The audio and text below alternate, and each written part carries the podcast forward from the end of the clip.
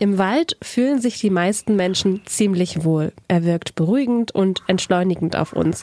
Verschiedene Gerüche und Geräusche wie Vogelzwitschern, das Rauschen der Blätter und der Geruch von Erde können sehr entspannend sein. Auch die Forschung belegt die positive Wirkung von Waldspaziergängen. Waldluft enthält zum Beispiel 90 Prozent weniger Staubteilchen als Stadtluft. Und britische Forschende haben bewiesen, dass ein Spaziergang im Wald die Stimmung hebt und Stress abbaut. Der Wald tut uns Menschen also buchstäblich gut. Aber nicht nur uns, der Wald ist auch Lebensraum für viele Tier- und Pflanzenarten und er ist ein wichtiger Indikator für den Klimawandel, denn Wälder speichern zum Beispiel das Treibhausgas Kohlenstoffdioxid. Und nicht zuletzt versorgt uns der Wald auch mit dem Rohstoff Holz. Ihr merkt schon, es gibt viel zu erzählen über den Wald, aber welche Rechte hat der Wald in Deutschland eigentlich und wie schützen ihn Gesetze? Darum geht es dieses Mal im Forschungsquartett. Mein Name ist Sarah Marie Plikat. Hi.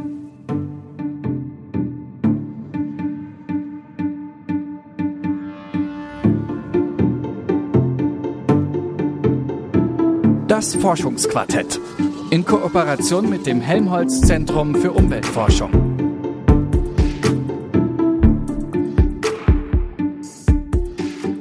Im vergangenen Sommer gab es fast wöchentlich neue Meldungen zu Waldbränden in Deutschland. Doch nicht nur Flammen und Hitze sind ein Problem für den Wald. Seit Jahren ist der winzige Borkenkäfer ein riesiges Problem für Wälder in vielen deutschen Regionen. Dabei gibt es in Deutschland eine ziemlich große Waldfläche. Und zwar so viel, dass der deutsche Wald mehr als dreimal die Fläche von Baden-Württemberg füllen könnte. Geschützt wird diese Waldfläche dabei vom Bundeswaldgesetz. Und genau das soll jetzt novelliert werden. Die Ampel hat sich dazu im Koalitionsvertrag verpflichtet. Warum dieses Bundeswaldgesetz so dringend neu aufgestellt werden muss und was nun rein soll in das neue Gesetz, das weiß meine Kollegin Julia Segers. Hi Julia. Hi Sarah. Ich persönlich bin viel im Wald unterwegs. Ich weiß, dass mir das gut tut. Ich habe auch schon den ein oder anderen Baum umarmt. Das sage ich ganz frei hier an dieser Stelle. Aber ich gestehe es, von einem Bundeswaldgesetz habe ich bisher noch nie gehört. Klingt für mich aber total logisch, dass es das gibt. Julia, bevor wir über die anstehende Reform sprechen, noch mal kurz einen Schritt zurück. Was genau regelt denn dieses Gesetz? Also Baumumarmungen regelt es nicht. So viel kann ich schon mal sagen. Schade. Aber das ist eine, eine sehr gute Frage. Also ich bin auch eigentlich jeden Tag im Wald mit meinem Hund unterwegs, aber ich habe vor der Recherche für diese Folge noch nie etwas von diesem Bundeswaldgesetz gehört. Deshalb habe ich mit Wolfgang Köck gesprochen, denn der ist Leiter der Abteilung für Umwelt- und Planungsrecht am Helmholtz-Zentrum für Umweltforschung hier in Leipzig und er ist außerdem Professor für Umweltrecht an der Juristischen Fakultät der Uni Leipzig. Und er hat mir erklärt, erklärt, was denn genau im Bundeswaldgesetz geregelt ist. Also es regelt den Waldbegriff, äh, es regelt den Umgang mit dem Wald, es regelt äh, auch die Bewirtschaftungsweise, allerdings nur sehr rudimentär und es regelt äh, darüber hinaus auch die Frage, ob Wald umgewandelt werden darf in andere Formen der Landnutzung. Und dann gibt es Regelungen darüber, über das Waldeigentum, die Befugnisse des Waldeigentums und gesellschaftlicher äh, Zusammenschlüsse zur Waldbewirtschaftung. Insofern, als dass auch Betretungsrechte äh, im Waldgesetz sich finden und äh, als, als Bürger äh, haben sie das Recht, den Wald auf den dafür vorgesehenen Wegen auch zu betreten und sich im Wald zu erholen. Also, das Bundeswaldgesetz regelt auch, ob und wie wir BürgerInnen den Wald nutzen dürfen. Dem Gesetz habe ich es also zu verdanken, dass ich mit meinem Hund im Wald spazieren gehen darf und du, dass du deine Bäume umarmen darfst. Und da macht es auch keinen Unterschied, ob es sich um Wald handelt, der in öffentlicher Hand ist oder um Wald, der einem privaten Menschen gehört. Und das ist in Deutschland auch wichtig, denn die Hälfte unserer Waldfläche, die gehört Privatleuten. Krass, spannend. Mir war gar nicht klar, dass ein so großer Teil unseres Waldes im Privatbesitz ist. Das heißt aber auch, das Gesetz gilt sowohl für den Staat als auch für Privatleute gleichzeitig, richtig? Ja, ganz genau. Richtig. Okay. Und jetzt soll eben dieses Bundeswaldgesetz erneuert werden. Warum denn eigentlich? Ja, also das Bundeswaldgesetz, das hat schon ein paar Jahre auf dem Buckel. Die letzte bedeutende Änderung, die ist aus den 1970er Jahren. Also das ist mittlerweile ja, ein halbes Jahrhundert her. Und das Waldsterben durch zum Beispiel Schädlingsbefall von Bäumen in Monokulturen im Wald und die ersten Folgen des Klimawandels, die haben sich halt erst ein paar Jahre später, also nach der letzten Novellierung, gezeigt. Und der heutige Wald braucht inzwischen einen ganz anderen gesetzlichen Schutz. So können die Klimaeinflüsse, denen er ausgesetzt ist, auch besser berücksichtigt werden. Okay, wenn du sagst Klimaeinflüsse, dann schießen mir sofort zwei Begriffe in den Kopf, die die 1980er Jahre in der alten Bundesrepublik geprägt haben, nämlich einmal Waldsterben und saurer Regen. Mhm. Ja, also das war damals echt ein riesiges Problem. Saurer Regen, der wurde verursacht durch Abgase. Ähm, dieses Waldsterben, das damals prophezeit wurde von WissenschaftlerInnen, das ist allerdings gar nicht so eingesetzt, wie man es vorausgesehen hat. Ähm, war trotzdem ein großes Streitthema unter WissenschaftlerInnen. Aber dadurch, dass es so ein großes Thema war, hat es das halt auch auf die Agenda gesetzt und in die öffentliche Debatte geschafft. Und das war wahrscheinlich auch sehr gut. So schätzen es zumindest BeobachterInnen ein. Und die Europäische Union, die hat damals als Reaktion Fraktion Abgasewerte für, die, für Pkw eingeführt. Außerdem wurden auch Luftreinhaltepläne entworfen und Katalysatoren, die wurden Pflicht. Der Wald, der wird heute immer noch gekalkt, weil sonst der Boden zu sauer ist. Und auch das wird seit den 80er Jahren durchgeführt. Also er braucht noch ein bisschen Hilfe. Mhm. Verstehe, der Wald hat heute ähm, mit anderen Herausforderungen zu kämpfen als damals. Trotzdem, du sagst gerade, das mit dem Kalken, das ist immer noch eine, eine Maßnahme, die man betreibt, was man damals halt gemacht hat, damit der Boden nicht übersäuert ähm, wird. Das Bundeswaldgesetz muss also an diese aktuellen Umstände angepasst werden. Hm, welche Inhalte sollen denn da jetzt neu geregelt werden? Hm, also ganz klar ist das ehrlich gesagt noch nicht, denn es gibt zwar die Pläne der Ampelregierung und die Novellierung des Bundeswaldgesetzes, die steht auch im Koalitionsvertrag. Federführend ist das Bundesministerium für Ernährung und Landwirtschaft unter Cem Özdemir und der hat gesagt, dass wir eine gesunde Balance von drei Aspekten brauchen. Biodiversität, Klimaschutz und Rohstoffnutzung. Und das sind auch die groben Ziele, die im Koalitionsvertrag stehen. Professor Köck erklärt, was da jeweils hintersteckt. Zum einen will man den Schutz der Biodiversität auf Waldflächen verbessern. Zum zweiten will man die Klimaschutzleistung des Waldes stärken. Äh, das ist ein ganz wichtiges Motiv, weil ja der Wald eine sogenannte CO2-Senke bildet. Das heißt, im Wald ist CO2 gespeichert und je mehr Wald wir haben, desto mehr Kohlenstoff ist gebunden und das hilft uns äh, im Kampf gegen den Klimawandel. Und das Dritte ist, äh, dass äh, der Wald natürlich auch der Erderwärmung ausgesetzt ist und die Erderwärmung dem Wald zusetzt. Und deshalb soll das Waldgesetz auch novelliert werden, um die Anpassung des Waldes an eine Erderwärmung äh, besser in den Griff bekommen zu können. So viel zu den Zielen, die sich SPD, Grüne und FDP im Koalitionsvertrag gegeben haben. Bisher hat man sich in der Politik damit zufrieden gegeben, Förderungen zur Wiederaufforstung von Waldflächen zur Verfügung zu stellen. Und jetzt will man eben an die Strukturen des Waldes ran, um den Umbau der Wälder zu organisieren und damit auch die Klimaresilienz von Grund auf zu stärken. Okay, also konkret, du hast es gerade schon gesagt, heißt das wirklich dann Waldumbau, also Bäume neu pflanzen und andere fällen. Genau, also Bäume neu pflanzen, die auch wirklich was für die Struktur des Waldes tun und eben dessen Resilienz erhöhen. Also möglichst viele verschiedene Bäume, damit die dem Klima standhalten können. Und das findet jetzt schon teilweise auch freiwillig statt. Ähm, und jetzt soll oder könnte aber diese Gesetzesgrundlage das im besten Fall für alle verpflichtend machen. Okay, krass. Man will also eine Grundlage für klimastarke Wälder mit diesem Gesetz schaffen. Das klingt ja erstmal nach einem super Vorhaben, nach was total Sinnvollen. Was braucht es denn jetzt eigentlich dafür konkret? Kannst du mal die rechtlichen Voraussetzungen erklären? Ich weiß, juristisches Deutsch ist immer so ein bisschen schwierig, aber genau, vielleicht, ähm, ja, versuchen wir es einfach mal. Ich probiere es mal. Also wir müssen, glaube ich, zuerst mal festhalten, jedes Gesetz verfolgt natürlich einen Zweck. Also beispielsweise, das Grundgesetz ist unsere Verfassung und gibt den Rahmen vor, in dem Staat und Bevölkerung sich bewegen müssen. Dann gibt es noch speziellere Gesetze, im Straßenverkehrsgesetz zum Beispiel, da stehen die wesentlichen Grundlagen für den Verkehr und die Mobilität in Deutschland und so weiter und so fort. Und je genauer der Zweck definiert ist, desto besser kann so ein Gesetz auch umgesetzt werden.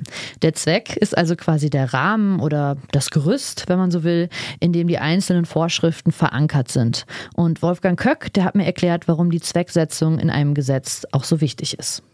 Zunächst mal betrifft das schon die Zwecksetzung des Gesetzes, die eben gerade diese neuen Ziele, auch dem besonderen Schutz der Biodiversität, die Funktion des Waldes für den Klimaschutz, äh, die, die Anpassungsaufgabe, all dies muss natürlich nun auch schon in die Ziele des Gesetzes, also in den Gesetzeszweck einfließen, damit deutlich wird, warum wir ein solches Waldgesetz haben. Mit dieser Zwecksetzung ist ja dann auch verbunden, dass diese Zwecke auch in die Interpretation der einzelnen Vorschriften einfließen und je weniger im Zweck äh, vorgesehen ist, desto weniger können diese Bereiche auch einfließen in die Implementation der einzelnen Vorschriften.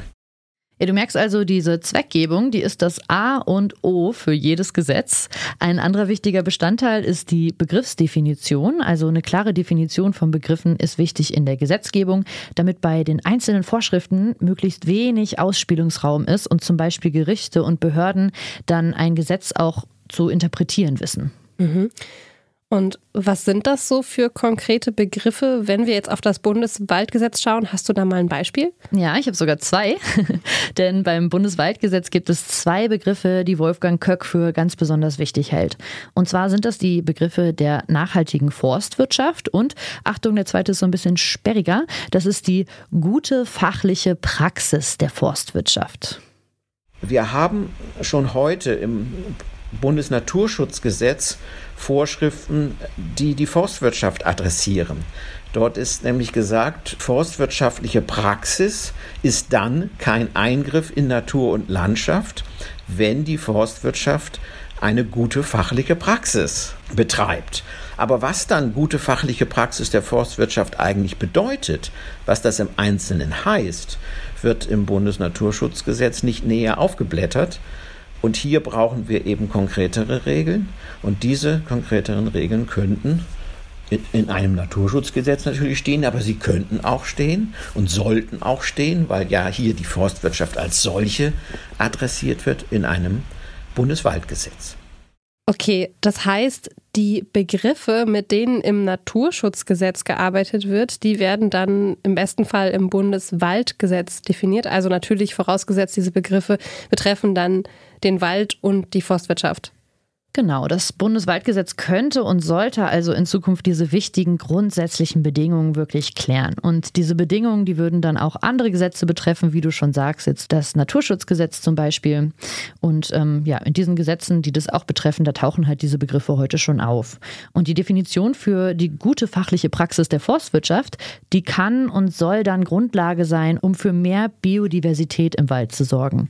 Also dafür zu sorgen, dass in einem Wald möglichst viele verschiedene Baum Baumarten stehen, die sich ergänzen. Das sagt jedenfalls Wolfgang Köck. Das wäre für mich schon eine Folge aus einer guten fachlichen Praxis, eine stärkere Durchmischung des Waldes vorzunehmen und sich zu verabschieden von den äh, Monokulturen, die uns eben in den letzten Jahrzehnten sehr viel äh, Sorge bereitet haben, weil ja auch der Schädlingsbefall äh, damit zusammenhängt. Nicht? Also Walddurchmischung ist hier, glaube ich, wichtig um äh, zu resilienteren Strukturen auch zu kommen. Ähm, das zeigt auch eine Studie des öffentlich-rechtlichen Thünen-Instituts. Die Studie, die ist zu dem Ergebnis gekommen, dass rund ein Viertel der Waldfläche in Deutschland umgebaut werden muss. Der Wald muss an den Klimawandel angepasst werden.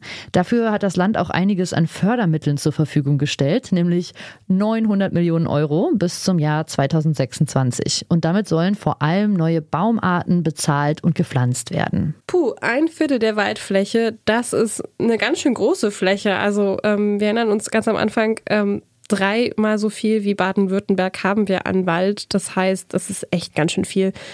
Ja, gut, dass da jetzt schon das Geld bereitsteht. Das ist ja eigentlich schon mal gut, oder?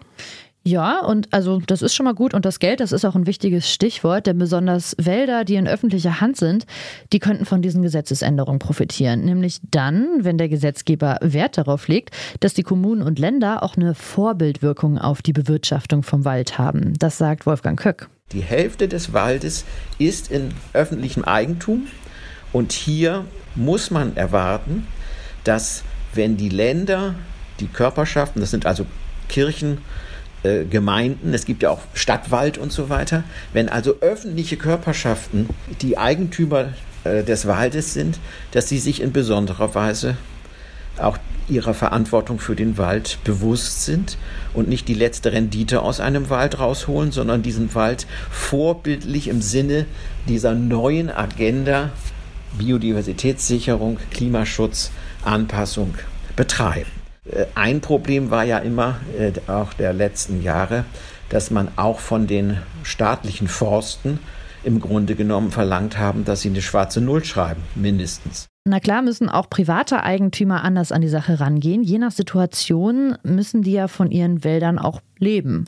Aber es gibt auch viele kleine Waldstücke in privater Hand, die zum Beispiel nicht in erster Linie viel Holz und damit Geld abwerfen müssen. Meine Eltern zum Beispiel, die haben ein Grundstück, zu dem auch ein kleines Waldstück gehört. Und in der Nachbarschaft gibt es auch einige Bauern, die ebenfalls Waldstücke besitzen. Und die machen sich zum Teil mal mehr, mal weniger Gedanken, welche Baumarten da stehen und welche Baumarten etwas für die Biodiversität bringen würden. Und da kommt eben die Vorbildwirkung der öffentlichen Hand ins Spiel. Wenn die groß ist, dann könnte es auch bei bei so kleineren privaten Waldbesitzern wirklich zu einem Umdenken kommen. Mhm. Ich erinnere mich da zum Beispiel an einen ähm, Vermieter, den ich hatte, der hatte auch ein Waldstück und da ist durch den Borkenkäfer tatsächlich ganz viel an Baumbestand gestorben. Er musste da ganz schön viel roden mhm. und ähm, er hat von sich aus dann geschaut, okay, welche, welche Bäume setze ich da jetzt drauf und experimentiert da auch gerade so ein bisschen rum, was ja zukunftsfähig ähm, ist. Also unterm Strich hängt es dann auch also klar, es muss diese Vorgaben geben, aber auch am Engagement jedes Einzelnen etwas für den Klimaschutz zu tun. Und ein novelliertes Bundeswaldgesetz könnte dann also helfen, die Wälder in Deutschland in Zukunft besser zu schützen.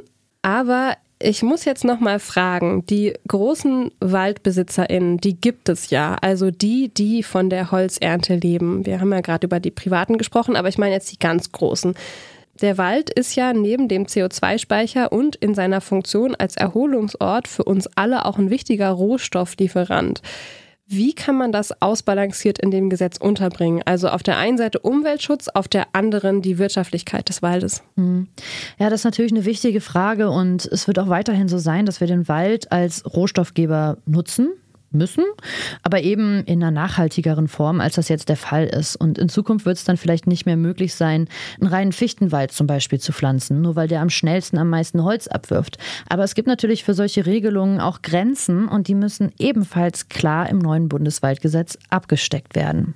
Und wenn wir jetzt einen Wald nur haben wollen, um ihn stehen zu lassen und zuzusehen, wie sein CO2-Bindungspotenzial von Jahr zu Jahr wächst, dann kommen wir ja schnell in eine Situation, wo sich der Waldeigentümer äh, zu Recht die Frage stellt, ist das eigentlich noch mein Wald oder habe ich den Wald eigentlich nur noch, weil die Öffentlichkeit ihn braucht, um besser Klimaschutz machen zu können? Und dann kommen wir in eine Frage, wo wir sagen, äh, was schulden wir denn eigentlich dem Waldbesitzer dafür, dass er den Wald schlicht stehen lässt, dafür, dass er öffentliche Güter produziert, wie nämlich das öffentliche Gut der Biodiversität und anderes mehr. Und deswegen müssen wir immer beide Seiten betrachten. Derjenige, der Waldwirtschaft betreibt, der Forstwirt, hat Rücksicht zu nehmen auf die Natur, auf, auf das Klima. Aber derjenige, der Forderungen stellt, dass der Wald gewissermaßen in seiner Funktion für die Biodiversitätssicherung, für den Klimaschutz und so weiter sich verbessert, der muss auch Rücksicht nehmen auf die wirtschaftlichen Belange der Forstwirtschaft. Du siehst, es gibt da ganz schön viel zu beachten bei so einer Gesetzesnovellierung. Es gibt verschiedene Aspekte, die den Wald betreffen, aber auch ganz schön viele Seiten, die damit leben und arbeiten können müssen. Was genau drinstehen wird, das werden wir wahrscheinlich erst im nächsten Jahr erfahren, denn bislang steht erstmal der erste Referentenentwurf an. Mhm. Wir warten gespannt und hoffen natürlich nur das Beste für den Wald. Julia Segers hat mit Wolfgang Köck vom Helmholtz Zentrum für Umweltforschung über die Reformvorhaben für das Bundeswaldgesetz gesprochen. Vielen Dank, Julia. Gerne.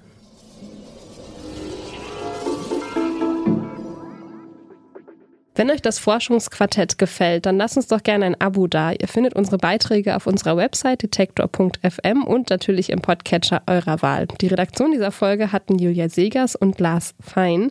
An dieser Stelle einen großen Dank. Und die nächste Folge, die gibt es dann wieder in einer Woche. Mein Name ist Sarah Marie Plikat. Ich bedanke mich fürs Zuhören. Bis zum nächsten Mal. Macht's gut. Tschüss.